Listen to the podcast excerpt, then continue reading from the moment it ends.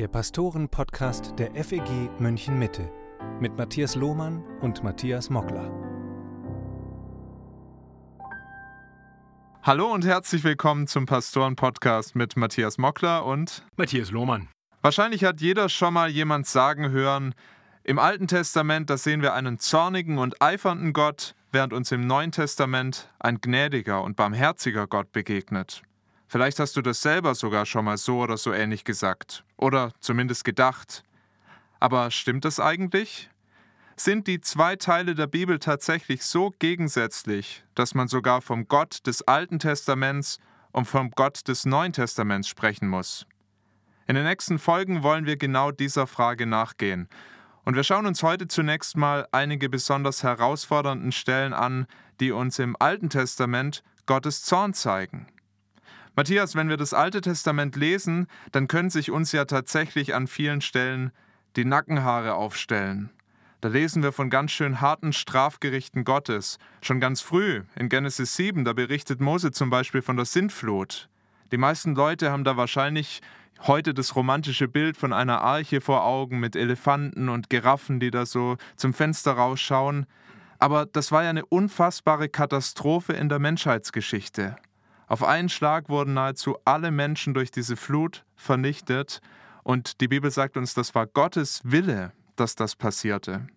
Was ist das für ein Gott, der ganze Völker, ja fast die ganze Welt so brutal auslöscht?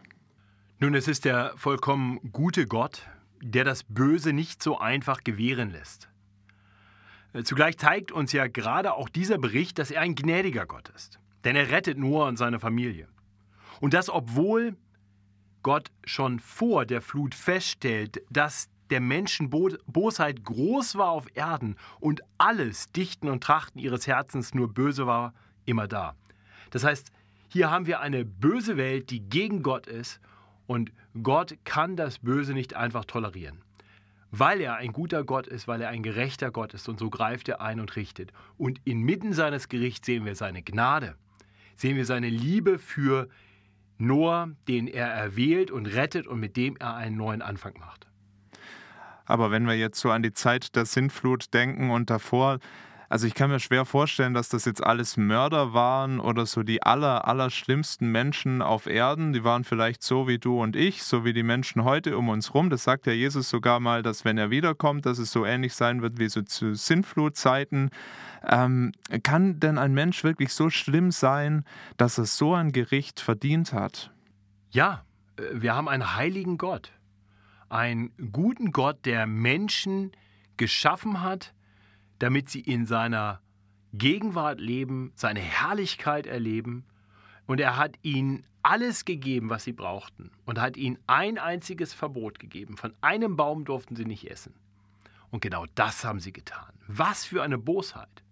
Und das geht weiter. Wir sehen in der weiteren Entwicklung der Bibel, dass nach dem Sündenfall im 1. Mose 3 die Geschichte ja gleich weitergeht. Es folgt der Brudermord in Kapitel 4. Und wir, wir sehen Bosheit um Bosheit. Und dann kommt dieses Gericht und wir sehen auch danach weiter, dass der Mensch böse ist.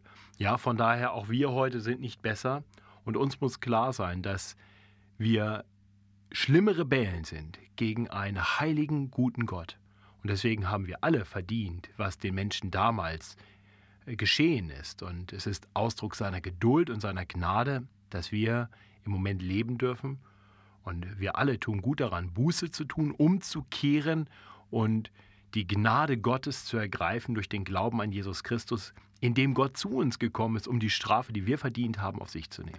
Das heißt, du würdest sagen, wenn ich denke, das ist aber eine zu harte Strafe, die die Menschen damals erlebt haben und es wäre zu hart wenn uns sowas trifft, dann habe ich noch gar nicht verstanden, was Sünde eigentlich ist und wie schwer das wiegt, wie ich lebe gegenüber Gott. Ja, das würde ich sagen. Ich glaube, wir unterschätzen die Sündhaftigkeit der Sünde.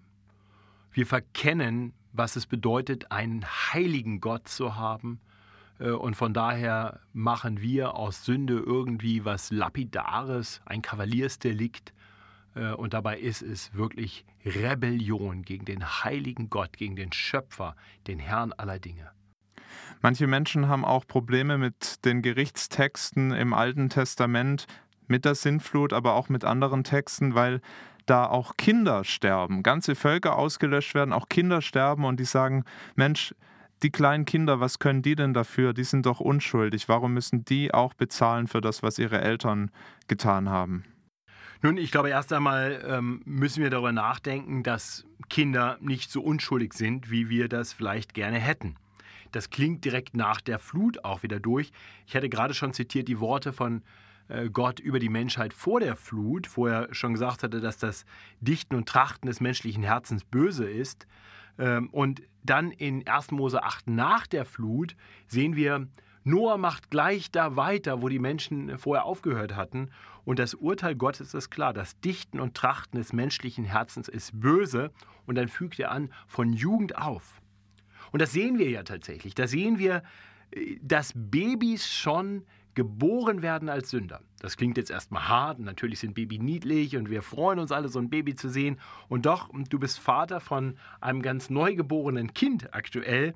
Und ich denke, du kannst das nachvollziehen. Ich habe mal gelesen, dass Babys schon in den ersten Lebenstagen herausfinden, in welcher Frequenz sie schreien müssen, um die Eltern so richtig zu triggern, damit die dann auch das tun, was die Kinder wollen. Also der Egoismus ist sofort ausgeprägt. Und kaum werden sie etwas größer, fangen Kinder an, kleinste Kinder schon an zu streiten und zu lügen. Die müssen gar nicht erst zur Schule gehen, um das zu lernen. Sie können das einfach. Das steckt in ihnen drin. Und deswegen müssen wir anerkennen, ja, unsere Herzen sind wirklich böse und egoistisch von klein auf. Und das war nicht immer so. Vor dem Sündenfall war das nicht so, aber heute ist es so. Und ähm, da müssen wir anerkennen, wir alle brauchen ein neues Herz. Wir alle sind von Anfang an wirklich unter dem gerechten Gericht Gottes.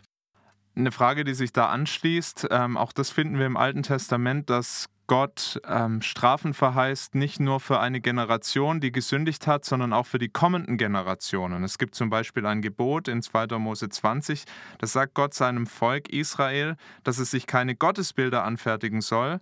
Und er verknüpft das Gebot mit der Warnung, ich, der Herr dein Gott, bin ein eifernder Gott, der die Missetat der Väter heimsucht bis ins dritte und vierte Glied an den Kindern derer, die mich hassen.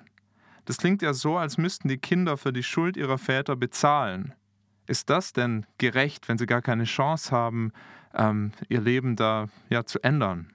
Ich bin geneigt, hier Römer 9, Vers 20 zu zitieren. Da heißt es ja, lieber Mensch, wer bist denn du, dass du mit Gott rechten willst? Ja, aber tatsächlich ist es so, dass die Bibel ähm, eine solche Form von Stellvertretung kennt. Und darin liegt übrigens auch unsere einzige Hoffnung. Äh, denn klar ist, auch ohne die Schuld der Eltern hätte jeder Mensch genug eigene Schuld, um Gottes Gericht zu verdienen. Aber weil Gott Stellvertretung akzeptiert, weil das ein Element ist in seinem Richten, gibt es eine Hoffnung für uns Menschen. Denn Jesus Christus ist gekommen, um stellvertretend für Sünder, für alle Menschen, Schuld auf sich zu nehmen, die er selber nicht hatte. Und durch seine Gerechtigkeit werden alle gerecht, die seine Nachkommen sind durch den Glauben. Alle, die ihren Glauben auf Jesus setzen, profitieren von dem, was er getan hat. Das heißt, wer ein Problem mit Stellvertretung hat, ähm, der hat letztendlich verwirft die Lehre, in der wir unsere einzige Hoffnung finden. Es gibt noch eine andere Stelle, wahrscheinlich noch viele, aber eine andere, ähm, auf die ich schauen möchte mit dir, mit der sich viele schwer tun, und das ist Achans Sünde in Josua 7. Dieser Achan, der hatte sich nach der Eroberung Jerichos Schätze unter den Nagel gerissen, die unter Gottes Fluch standen. Und dafür wurde er dann zur Rechenschaft gezogen und gesteinigt. Aber nicht nur Achan musste sterben, sondern auch seine Angehörigen. Man kann sich kaum vorstellen, was das für ein brutales Gericht da gewesen sein muss. Wahrscheinlich zig Menschen wurden da mit Steinen umgebracht von ihren eigenen Landsleuten. Und die tun das, um Gottes Zorn zu besänftigen. Kannst du verstehen, dass Menschen das nur schwer mit der Vorstellung von einem liebenden Gott zusammenbringen können? Ja, natürlich, das kann ich gut verstehen. Und ich äh, würde mir auch nicht anmaßen wollen, auf alle diese Fragen Antworten zu haben. Aber ich denke, es lohnt sich ein bisschen genauer hinzuschauen, was wir hier lesen in Josua 7. In Vers 1 heißt es, aber die Israeliten vergriffen sich an dem Gebannten. Denn Achan, der Sohn Karmis, des Sohns Sabdis, des Sohns Seras vom Stamm Juda, nahm etwas vom Gebannten. Da entbrannte der Zorn des Herrn über die Israeliten. Also wir sehen, ganz Israel vergriff sich. Wie genau das ausgesehen hat, sagt der Text uns nicht. Aber es scheint so, als wenn das Volk und vor allem seine Familie aktive Beobachter waren dessen, was Achan getan hat, es vielleicht noch gut geheißen hat. Und Gott greift hier ein und sagt, ihr nicht nur der, der selber aktiv gesündigt hat, sondern auch die, die Mitwisser waren, die das toleriert haben, die das haben geschehen lassen, werden mit zur Rechenschaft gezogen. Warum steinigen wir heute in Deutschland eigentlich keine Menschen mehr, die an Gottes Geboten schuldig werden? Und wir verzichten in der Gemeinde auch sonst drauf, Gottes Zorn in einer vergleichbaren Weise durchzusetzen. Hoffentlich nicht.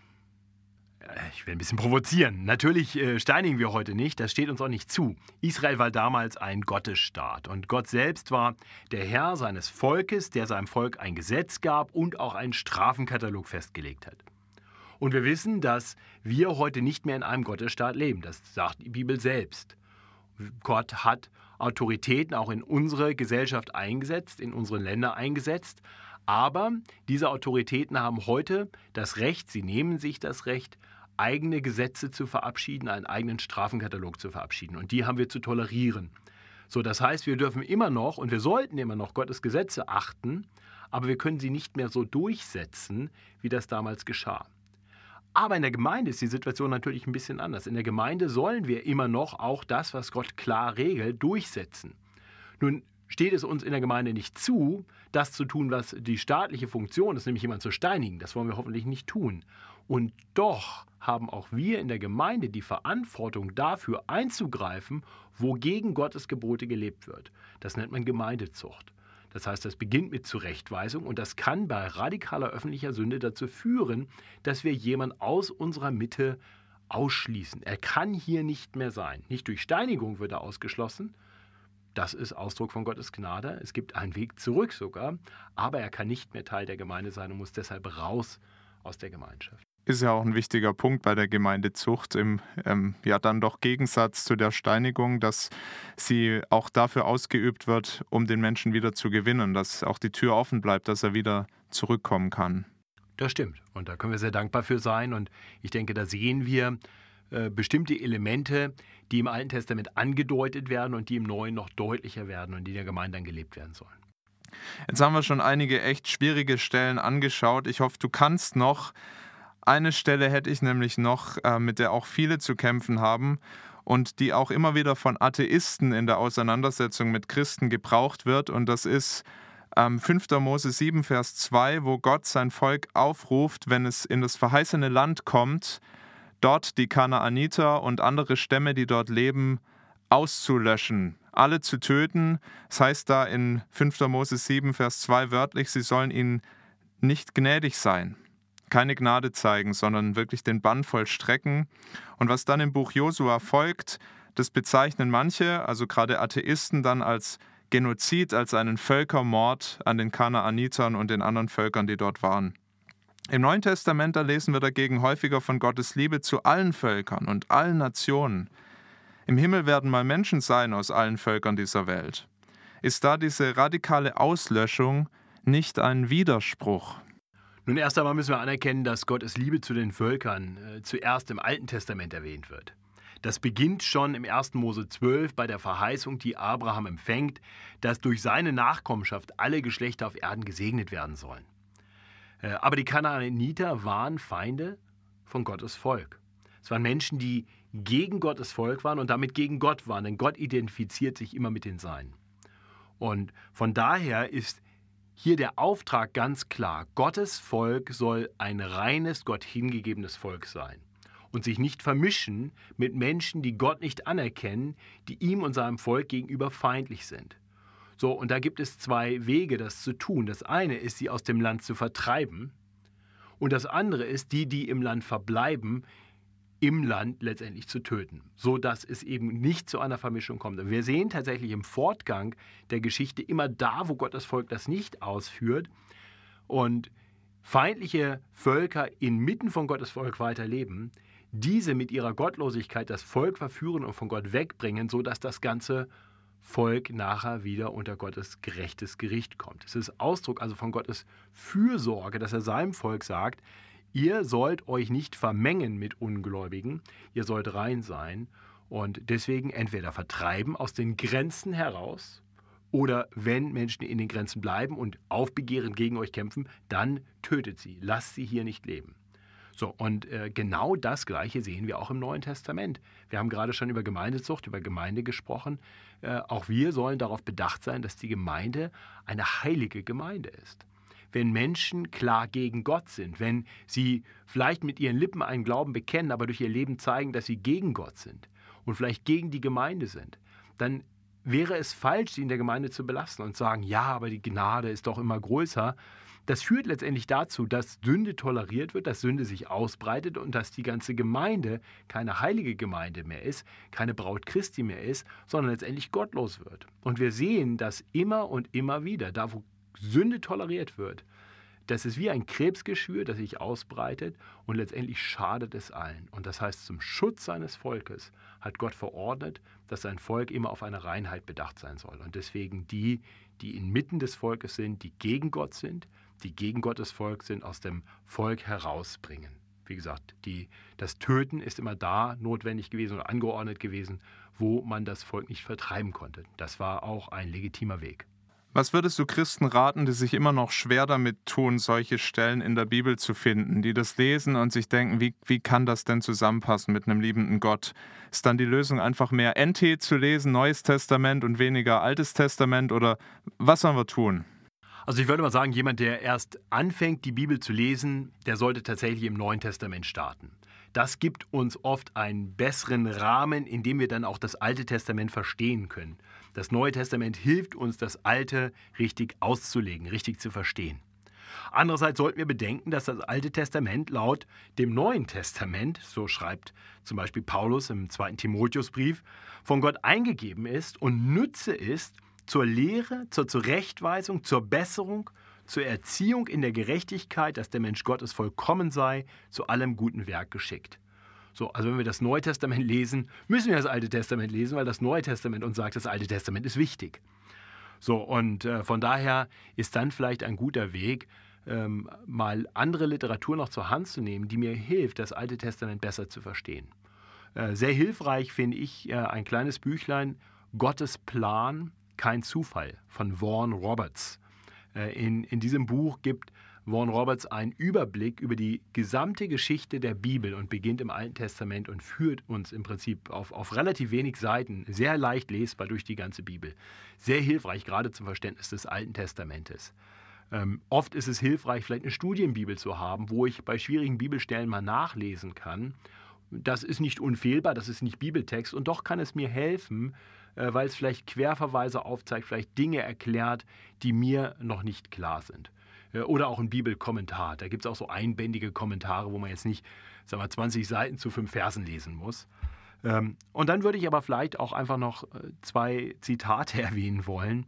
Äh, Martin Luther soll mal gesagt haben, ich bin nicht ganz sicher, ob es wirklich von ihm gesagt wurde, dass wenn er an Bibelstellen kommt, die er nicht versteht äh, und er auch nach Studium sie noch nicht versteht, dann zieht er seinen Doktorhut und geht weiter. Das ist eine ganz gute Methode. Ich komme auch immer wieder an Bibelstellen, wo ich sage, ja, verstehe ich jetzt gerade nicht.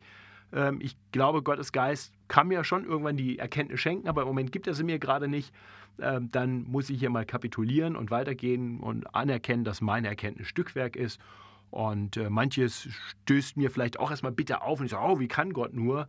Aber dann sagen die, Gott ist weiser als ich und äh, vielleicht liegt es einfach an, oh, ganz sicher liegt es an meiner Begrenzung. Ein anderes Zitat, was ich da ganz äh, hilfreich finde, ist von Mark Twain. Der hat gesagt, ich habe keine Schwierigkeiten mit dem, was ich in der Bibel nicht verstehe. Probleme machen mir die Stellen, die ich sehr gut verstehe. Das heißt, fangen wir doch mal da an, lass uns herausfordern durch das, was wir wirklich klar verstehen. Das darf uns verändern, das darf uns herausfordern. Und, und dann tut auch das Alte Testament genau das, was ich gerade zitiert habe aus dem 2. Timotheus 3, Vers 7. Da belehrt uns die Schrift auch des Alten Testaments. Es weist uns zurecht, es hilft uns, gerechter zu werden, sodass wir immer mehr zu jedem guten Werk zugerüstet werden. Und hinzu kommt ja noch, wenn wir alle Zitate, die im NT aus dem AT, wo das AT zitiert wird, wenn wir die rausstreichen würden, dann wäre das NT plötzlich ganz schön dünn. Genau richtig. Und ähm, letztendlich müssen wir einfach anerkennen, dass das AT gibt uns den ganzen Hintergrund. Vieles, was wir im Neuen Testament lesen, nicht nur die Zitate, auch vieles sonst, macht einfach keinen Sinn. Und oft wird die Gnade Gottes erst dann so richtig erkennbar, wenn wir den ganzen Hintergrund verstanden haben und die Gnadenandeutungen und die Verheißungen gehört haben. Und dann sehen wir, dass der Gott des Alten Testaments eben nicht einfach nur ein zorniger Gott ist, sondern dass er von Anfang an eben auch ein gnädiger, barmherziger, geduldiger Gott ist, der all das doch schon verheißt, was wir dann im Neuen Testament in ganzer Blüte erkennen dürfen. Das war der Pastoren-Podcast mit einem sicher herausfordernden Thema. Ich hoffe, er hat dir geholfen, Gottes Zorn ein bisschen besser zu verstehen. Gleichzeitig wünsche ich dir, dass du Gott nicht nur als den zornigen Gott kennst, sondern auch als deinen persönlichen Retter. Jesus Christus hat Gottes Zorn ans Kreuz getragen und jeder, der an ihn glaubt, muss deshalb Gottes Zorn nicht länger fürchten. Das gilt, darauf darfst du dich verlassen. Danke, dass du heute zugehört hast. Bis bald und Gottes Segen.